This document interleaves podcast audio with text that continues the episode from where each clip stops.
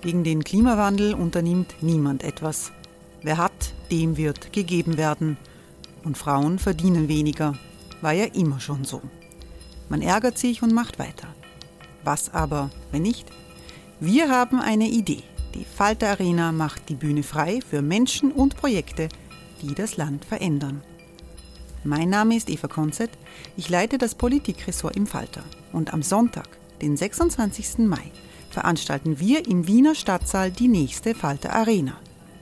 Mit dabei unter anderem der ehemalige Politiker und Neosänger Matthias Strolz, Theresa Imre von Markter, Sonja Jöchtel von Love Politics oder Kari Ochsner von Ochsner Wärmepumpen. Machen statt jammern. Wir schauen uns an, wie das funktionieren kann. Kommen auch Sie vorbei. Alle Informationen und Tickets finden Sie unter falter.at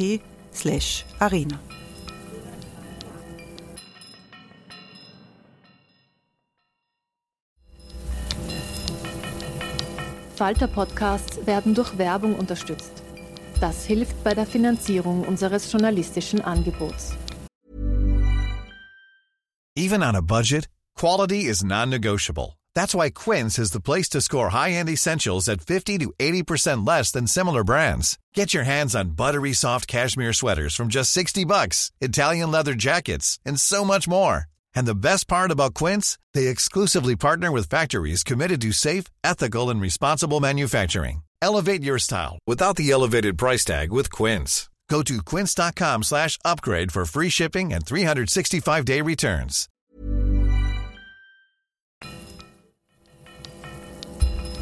Falter Radio, der Podcast mit Raimund Löw.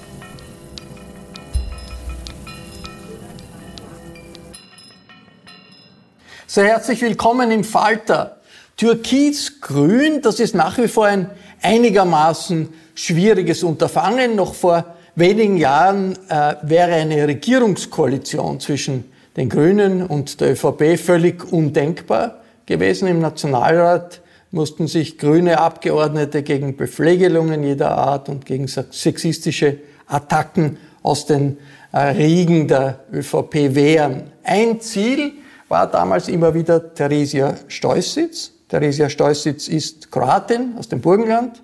Sie hat in ihren Reden im Nationalrat immer wieder mit einem kroatischen Dobar Dan begonnen. Sie war prägend mit dabei, als die Grünen die verstaubte politische Kultur in diesem Land aufgemischt haben. Sie war Volksanwältin und ist heute Gast im Falter Sommergespräch. Willkommen, Theresia Steußitz schönen Nachmittag, Abend oder wann immer die Zuseherinnen äh, mich sehen. Herzlichen Dank für die Einladung. Äh, Theresia Stolzitz ist jetzt Flüchtlingsbeauftragte für Schulen im Unterrichtsministerium. Was tut man da? Ja. Ja, äh, ja, das stimmt. Also ich bin äh, noch damals 2015 zur Flüchtlingsbeauftragten für Schulen von der Frau Ministerin Heine Schossig damals ernannt worden. Das war damals ein ganz brisantes Thema und da ging es vor allem um den Kontakt zwischen den Schulen draußen und dem Ministerium sozusagen in der, in der Zentralstelle. Also ein vielfältiges, äh, vielfältiges Aufgabengebiet. Heute ist das nicht mehr so im Zentrum, weil äh, Schule ist ja Normalität für alle, die in die Schule gehen. Oder und Schüler und Schülerinnen sind so auch Flüchtlinge. Aber in erster Linie bin ich jetzt Menschenrechtskoordinatorin äh, des Bildungsministeriums. Wir werden über all das sprechen mit mir wird Falter-Chefreporterin Nina Horacek dieses Gespräch führen. Hallo Nina. Hallo. Theresia Stolz sitzt äh, in politischen Diskussionen äh, um die Grünen. Wenn es um die Grünen geht, äh, verteidigen Sie jetzt plötzlich eine Regierungspartei in Koalition mit dem türkisen Kanzler. Müssen Sie sich da nicht selbst manchmal die Augen reiben und fragen, ist das Wirklichkeit oder ist das ein schräger Traum? Also, dass es kein Traum ist, das weiß ich, weil ich bin wirklich und ich nehme es ja wahr. Aber um jetzt äh, Spaß beiseite. Ja, es ist manchmal definitiv nicht einfach. Aber mir war das klar, als die Grünen sich entschlossen haben, äh, Sondierungsgespräche mit der ÖVP oder mit der, Tür der türkisen ÖVP äh, im Herbst 2019 zu machen. Und ja, und jetzt sind wir halt in der Realität die letzten eineinhalb Jahre. Und die ist äh, vielfältig.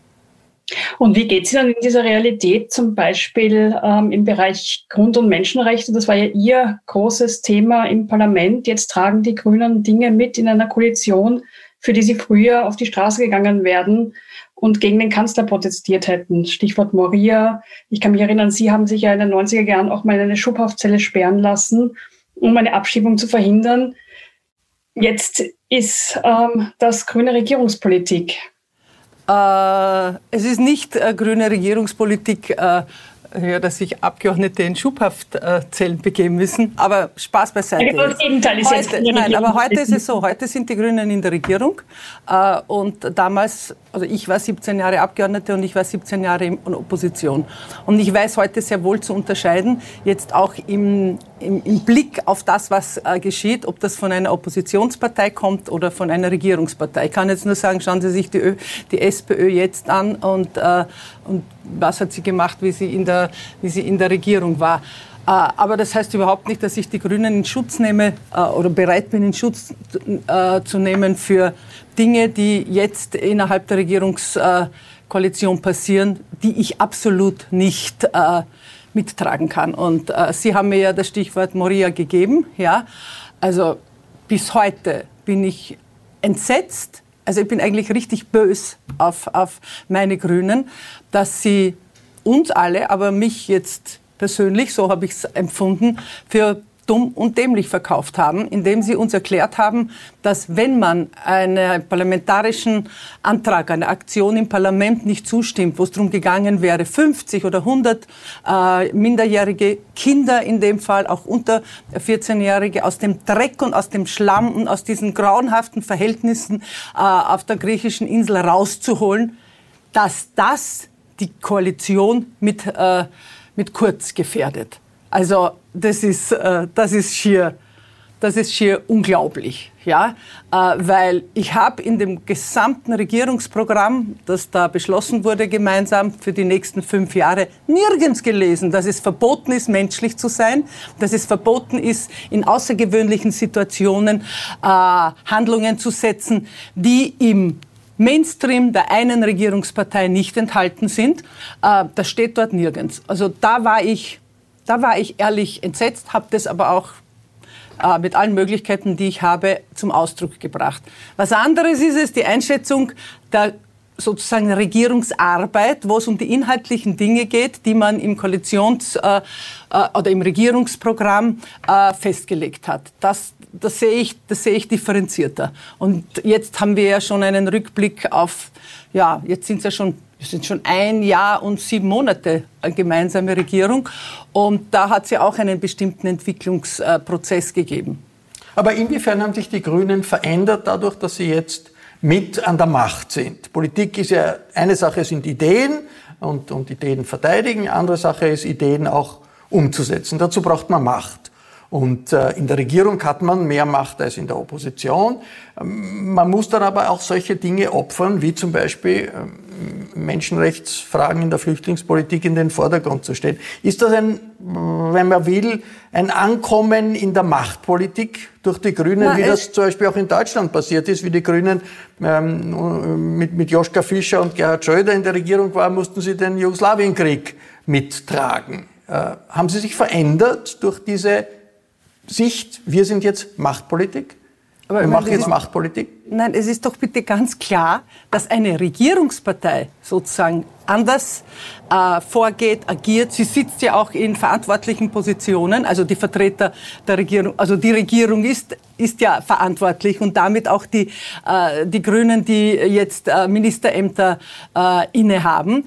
Äh, es ist ja ganz, das ist ja ein ganz anderer Ausgangspunkt als jener, dass man äh, Opposition in in, äh, ja, im Parlament ist. Also, und ich habe das immer ganz realistisch gesehen, völlig realistisch gesehen. Und ich mache auch kein Hehl daraus, dass ich also schon im Jahr 2013 damals, äh, wie Wahlen waren, gesagt habe, ich hoffe, die Grünen kommen nach damals fast 30 Jahren äh, im Parlament und 30 Jahren Opposition einmal in die in die Position sozusagen auch Dinge einzubringen und mitgestalten zu können offensiv und nicht ist sozusagen Theresa Steusitz für die Koalition mit der ÖVP? Ja, ja, weil sonst hätte ich ja gesagt, macht's es nicht, ich, äh, ich verlasse euch oder äh, ich kündige euch die Freundschaft. Es gibt ich aber bin eine aber auch diejenige gewesen, die, die gesagt hat, ihr müsst aber genau wissen, mit wem ihr euch einlässt. Ähm, Was das bedeutet. Haben Sie sich mit dem Sebastian Kurz. Es gibt einen früheren Parteifreund von Ihnen, Peter Pilz, der ist völlig anderer Meinung. Der sagt, das war ein großer Fehler von den Grünen. Er hat auch gerade ein Buch geschrieben über das System Kurz. Hat Peter Pilz aus Ihrer Sicht völlig Unrecht? Also ich habe das Buch von Peter Pilz zwar schon gekauft, aber noch nicht gelesen, aber ich kenne ja ungefähr seine Meinung. Also jetzt, Peter Pilz ist ein Ausnahmepolitiker in der Szenerie der österreichischen Nachkriegsparlamentszeit gewesen, sozusagen als, als Person, als Persönlichkeit und das, was er auch dort gemacht hat. Und dafür äh, habe ich ihm gegenüber ganz große Wertschätzung. Dass er dann derjenige war, der die Grünen sozusagen äh, durch ein völlig unsolidarisches, völlig ungrünes Handeln aus dem Parlament mit hinausgekickt hat. Also dass, dass sie rausgefallen sind, haben sie schon selber zu verantworten. Das ist eine andere, andere Sache. Äh, ja, es mögen andere die Einschätzung haben, dass es ein absolutes No-Go war, mit einer türkisen ÖVP, also mit Kurz in eine Regierung einzugehen, weil man, äh, weil man da nichts weiterbringen wird und äh, weil man dann auch so behandelt wird, wie man behandelt äh, wird jetzt unter Bundeskanzler Kurz, also jetzt die Regierung. Äh, das sieht Peter Pilz offensichtlich ganz anders, weil er ja kein Grüner mehr ist. Sonst hätte er ja nicht äh, die, seine eigene Liste im Parlament gegründet. Aber seine, seine Kenntnisse über, also sozusagen über äh, die ÖVP und das, wie jetzt Politik funktioniert, die, da kann, dem kann ich viel abgewinnen. Nichtsdestotrotz richtet sich die Frage ja jetzt danach, äh, warum sind die Grünen mit der, äh, mit äh, der ÖVP oder mit der Kurzpartei in, in eine Regierung gegangen? Da habe ich vollkommen, da habe ich eine, eine vollkommen klare Sicht darauf. Sie haben die Chance gesehen, als Regierungspartei sozusagen Dinge einzubringen, zu verändern, äh, äh, als größer eingeschätzt als die Chance, die man hat als äh, Koalitionspartei im Parlament. Und, äh, Als Oppositionspartei im Parlament. Als Opposition, ja, Entschuldigung, als, als Oppositions, also weiter oder wieder, weil sie waren inzwischen nicht drinnen, wieder als Oppositionspartei im Parlament. Und das, äh, ja, dass das ein Wagnis ist, dass das ganz unterschiedlich ausgehen kann, äh, dass man nicht weiß, was äh, nach Ende einer Legislaturperiode ist, das ist klar. Und jetzt äh, möchte ich also noch einmal replizieren auf die, die, die, die deutschen Grünen. Ja, die deutschen Grünen waren einmal bis jetzt in der Regierung, das war in den 90er Jahren, ja, und sind sind in die Regierung gegangen und sind nach der vierjährigen Legislaturperiode aus der Regierung ausgeschieden und haben bei, der bei den Wahlen damals das ungefähr exakt, ich glaube ziemlich exakt gleiche Ergebnis gehabt wie bei ihrem Eintritt vorher. Wen es zerrissen hat, das war damals ihr Koalitionspartner, nämlich die SPD. Und Schröder ist abgestürzt und seither ist ja die SPD nicht mehr in meinen Augen auf die Beine gekommen.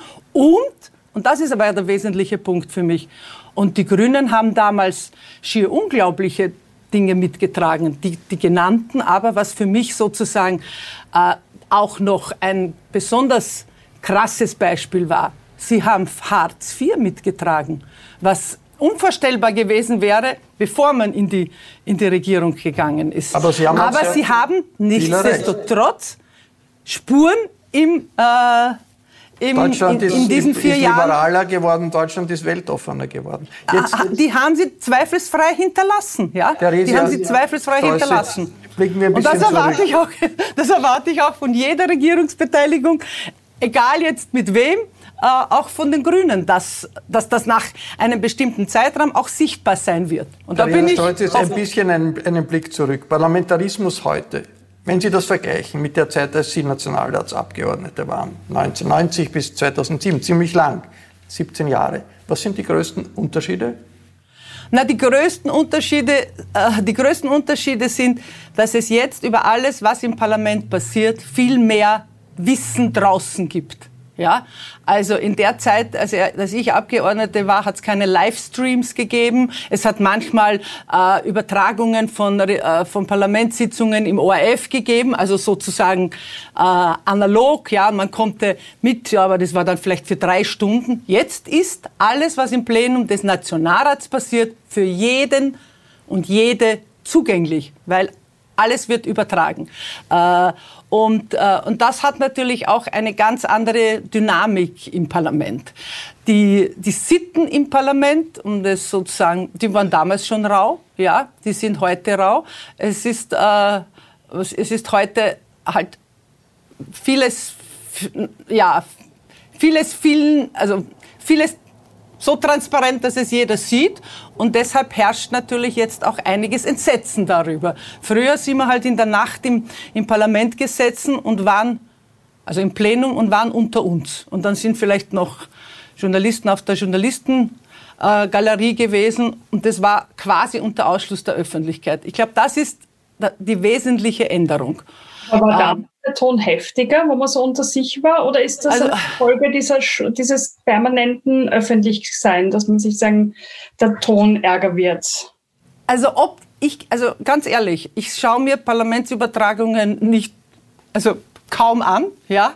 Äh, ich kann nicht sagen, ob der, der, der Ton jetzt so viel Ärger, so viel schlimmer ist. Es ist jetzt es ist eines unterschiedlich, es ist jetzt viel mehr Inszenierung, weil jeder und jede, die ans Rednerpult geht, weiß, das kriegen jetzt alle mit, ja, so quasi. Und äh, äh, es gibt auch offensichtlich so was ich so höre, viel mehr Zwischenrufe und viel mehr sozusagen so Tumultähnliches. Äh, äh, aber es war im Parlament immer schon da, damals, konfrontativ. Theresia ja. Stolzitz, äh, was hat denn die ÖVP-Abgeordneten an Ihnen am meisten aufgeregt? Dass Sie als Kroatin aufgetreten sind oder als Feministin? Es gibt da einen sexistischen Angriff gegen Sie immer wieder. Ein ÖVP-Abgeordneter hat gesagt, Sie sollen das Mikrofon lutschen. Also Un Ungeheuerlichkeiten.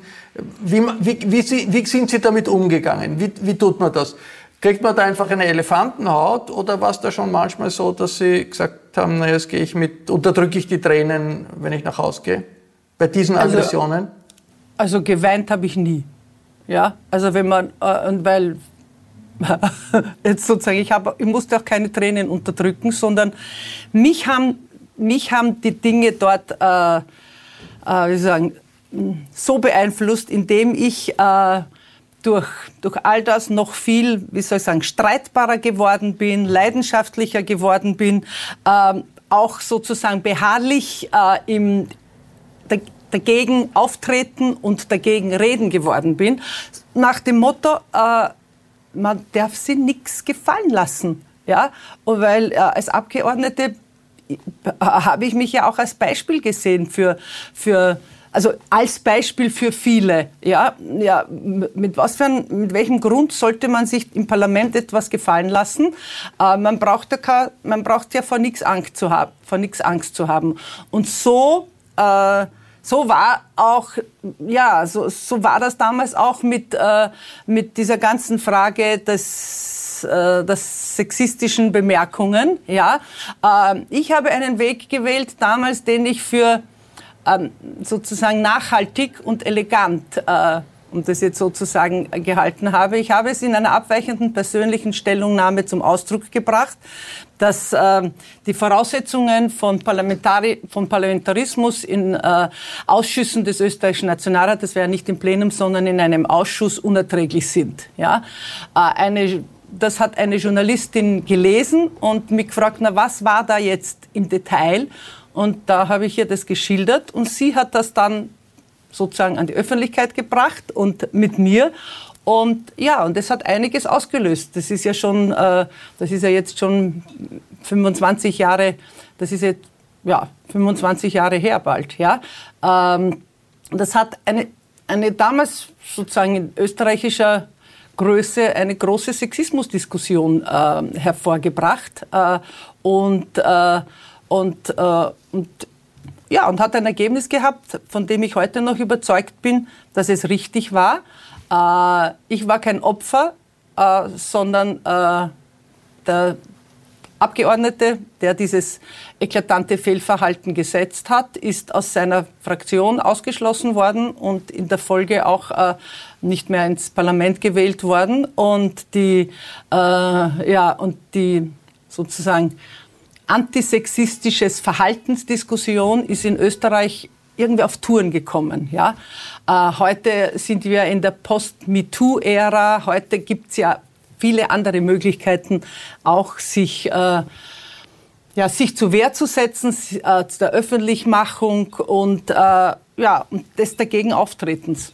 Sie haben vorgesagt, ähm, ich brauchte keine Angst vor gar nichts zu haben. Ich kann mich aber erinnern, ähm, Sie waren auch aufgrund Ihres Engagements für geflüchtete Menschen, gegen Rechtsextremismus, für Minderheiten und Menschenrechte sehr oft, gerade in den 90er Jahren, ähm, Ziel rechtsextremer ähm, Gewaltdrohungen bis hin zu ähm, einer Briefbombe, die an Sie adressiert war. Ändert so eine Bedrohung etwas im Leben oder kann man das auch ganz cool einfach wegstecken? Hey, it's Ryan Reynolds and I'm here with Keith, co-star of my upcoming film If, only in theaters May 17th. Do you want to tell people the big news? All right, I'll do it. Sign up now and you'll get unlimited for $15 a month in six months of Paramount Plus Essential Plan on us. Mintmobile.com slash switch. Upfront payment of $45 equivalent to $15 per month. Unlimited over 40 gigabytes per month. Face lower speeds. Videos at 480p. Active Mint customers by 531.24 get six months of Paramount Plus Essential Plan. Auto renews after six months. Offer ends May 31st, 2024. Separate Paramount Plus registration required. Terms and conditions apply if rated PG. Also, also cool wegstecken, cool wegstecken kann man, also wenn man das tut, dann ist das fahrlässig sozusagen, weil das ist nicht wegzustecken, sondern das, äh, das fordert Auseinandersetzung damit. Ja? Äh, was aber nicht heißt, dass man jetzt sozusagen physisch um, um sich selbst Angst, Angst hat. Um mich hatte ich in, in der ganzen Phase nicht wirklich, nie Angst sozusagen. Denn, äh, und das war ja das perfide an der Vorgangsweise von, von dem Täter oder von den Tätern, ja. Äh, Bei der Briefbombe. Diese, Briefbombe, ja, Stichwort Briefbombe. Wäre diese Briefbombe äh, quasi, oder hätte die Briefbombe ihr Ziel erreicht, dann wäre ja nicht ich diejenige gewesen, die betroffen war, sondern es wäre eine Mitarbeiterin von mir gewesen, die Briefe üblich, also deren Aufgabe es war, Briefe zu öffnen und in die Brief in die, äh, in die Briefmappe zu legen. Und das hat sich ja dann auch in der Folge ja auch als eine Strategie dieser, dieses rechtsextremen äh, äh, Ter Terrors, ja, äh, der ja jetzt nicht nur die, die Betroffenen sozusagen von Briefbomben äh, äh, gegen die gerichtet war, sondern das war ja ein, ein, ein, ein Angriff gegen die gesamte offene Gesellschaft in Österreich. Und, und Sie ja, und, ne, und, und, ich hab, und ich, habe, ich habe da auch nicht locker gelassen, sozusagen deshalb, sondern äh, mich aufgefordert, also ich habe hab aufgefordert gesehen, jetzt noch viel intensiver äh, mich für, äh, für Minderheiten einzusetzen, für Zuwanderer einzusetzen, für Geflüchtete einzusetzen, weil das ist ja schließlich meine Aufgabe im Nationalrat äh, gewesen. Sie, Sie waren äh, äh, ein Ziel dieser Angriffe auch als Kroatin aus dem Südburgenland. Sie kommen genau. aus mhm. dem Dorf Stinaz im, im Südburgenland, in dem mehrheitlich Kroaten wohnen. Wie war, wichtig war für Ihre Politisierung, diese Erfahrung, Sie kommen aus einer burgenländisch-kroatischen Familie, wo ja bei den burgenländischen Kroaten die Tendenz zur Assimilierung äh, sehr, sehr groß ist, sich anzupassen. Sie haben nicht diesen, diesen Weg äh, gewählt. Was war der Punkt, wo Sie dann äh, politisch äh, sich bewusst, ihr politisches Bewusstsein bekommen haben, das sie dann zu den Grünen geführt hat? Na, es sind ja zwei Ebenen. Zwei Ebenen. Politisiert bin ich nicht durch die Grünen geworden oder bei den Grünen, sondern schon als junger Mensch. Ja? Also ich habe mich, äh, ich hab mich schon in der Schule politisch engagiert und war Klassensprecherin und in der Folge Schulsprecherin, habe mich dann studentenpolitisch äh, engagiert. Äh, und, äh, die Themen, und, die Sie damals, als, was waren die Themen, die Sie damals so als junger Mensch ähm, zur Politik gebracht haben? Also was? Ja, unter anderem, unter anderem auch, unter anderem sage ich jetzt ein Beispiel, in, also unter anderem auch äh, der Kampf gegen die Atomkraft in Österreich, aber als als damals junge Frau, ja, vor allem alles, was mit Feminismus, Gleichberechtigung äh, zu tun hatte. Das war sozusagen, davon war ich als 19 bis 25-Jährige am allermeisten quasi beseelt. Ja? Äh, warum ich grüne Abgeordnete geworden bin, das hat zwei Gründe. Und äh, beide sind jetzt schon zur Sprache gekommen. Der eine Grund war, dass ich weiblich bin weil die Grünen nach dieser ersten Periode, wo sie in den 80er Jahren im Parlament waren, äh, sich ein Programm gegeben haben, äh, Grundsätze gegeben haben und völlig klar war, nach der Kandidatur 1990, also bei der zweiten Kandidatur, bei der ersten eigentlich als, als die grüne Alternative und nicht als eine Vereinigung verschiedener Listen, muss das eine paritätisch besetzte Liste sein und der die Gruppe im Nationalrat, der Club muss paritätisch sein. Das heißt, äh, gleich viel Frauen, gleich viel Männer, wobei Parität dann immer heißt, wenn es mehr, das immer zugunsten der Frauen äh, ausschlägt. Also, und das war sicher mit ein Grund, warum die Grünen damals mich gefragt haben, ob ich mir vorstellen könnte, äh, ja, zu kandidieren als, und ihre Minderheitenvertreterin im Nationalrat zu sein. Und warum haben Sie gerade mich gefragt? Weil ich Ihnen aufgefallen bin, weil ich mich in der ganzen Frage der zweisprachigen Schule in Kärnten engagiert habe, weil das für uns burgenländische Kroaten sozusagen ein Leibthema war. Was Slowenen betrifft, betrifft auch äh, Kroaten im Burgenland äh, und andere und andere äh, Minderheiten. Ihr kroatisch äh, sein, wie wichtig ist das für Ihre politische Identität?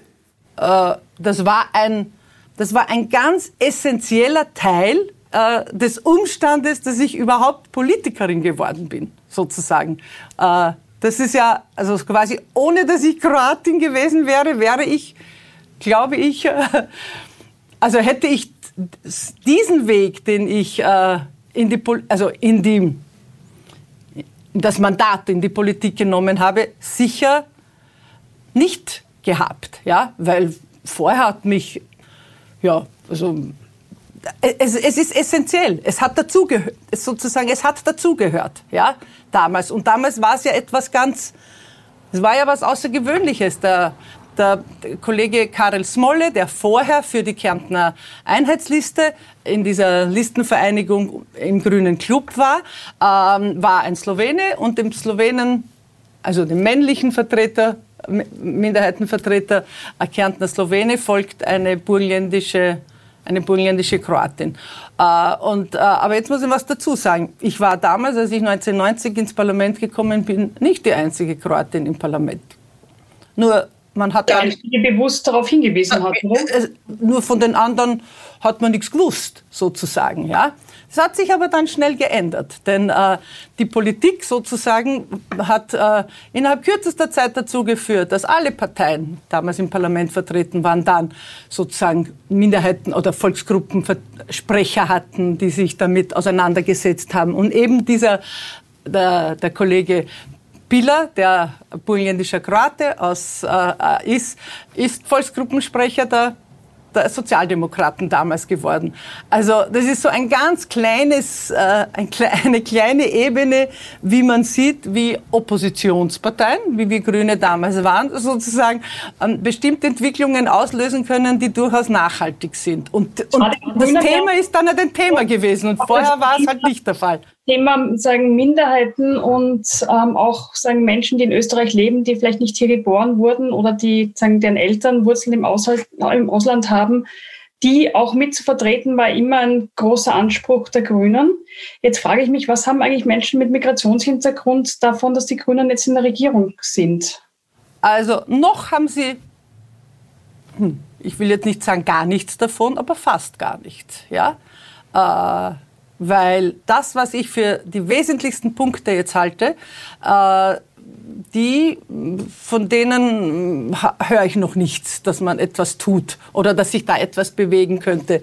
Äh, und der wesentlichste Punkt für mich ist, äh, dass Tausende, Abertausende, ja, eigentlich könnte man sagen Hunderttausende von Menschen in Österreich von politischer Partizipation ausgeschlossen sind, weil sie äh, nicht Österreicher sind, sondern andere Staatsangehörigkeiten haben und hier leben. Also jetzt nämlich die EU-Bürger auch dazu, weil die können ja auch in Österreich nur auf der kommunalen Ebene wählen und äh, darüber hinaus nicht. Und ganz egal, wie lang du lebst, weil nur äh, ja, weil, äh, weil dafür die Staatsbürgerschaft eine Voraussetzung ist. So, jetzt könnte man sagen, ist ja kein Problem. Jeder, der hier lebt, der kann Österreicher werden und dann kann er so mitmachen äh, wie wir alle.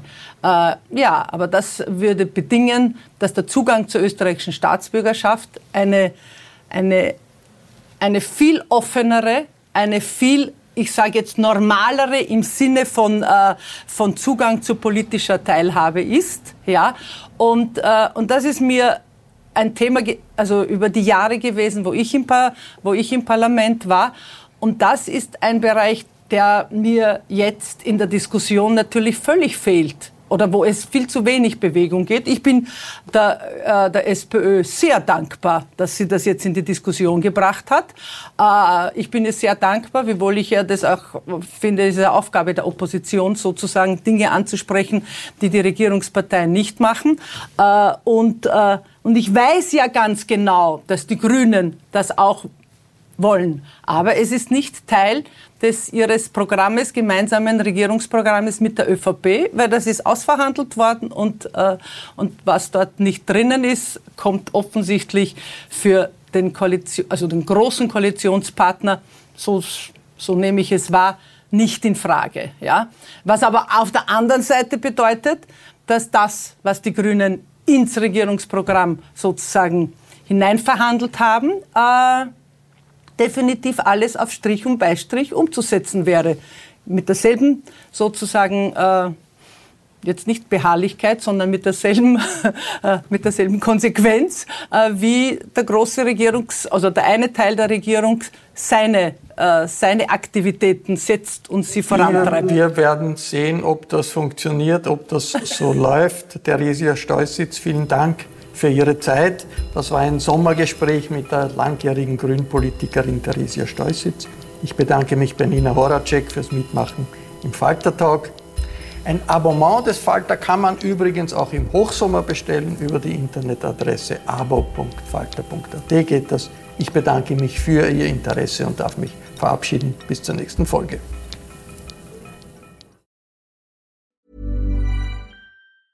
Planning for your next trip?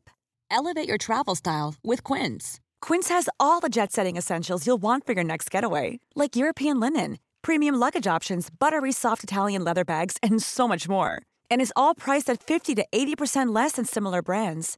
Plus, Quince only works with factories that use safe and ethical manufacturing practices. Pack your bags with high-quality essentials you'll be wearing for vacations to come with Quince. Go to quince.com/pack for free shipping and 365-day returns. Imagine the softest sheets you've ever felt. Now imagine them getting even softer over time. That's what you'll feel with Bowl and Branch's organic cotton sheets. In a recent customer survey, 96% replied that Bowl and Branch sheets get softer with every wash. Start getting your best night's sleep in these sheets that get softer and softer for years to come. Try their sheets with a 30-night guarantee. Plus, get 15% off your first order at bowlandbranch.com. Code BUTTERY. Exclusions apply. See site for details.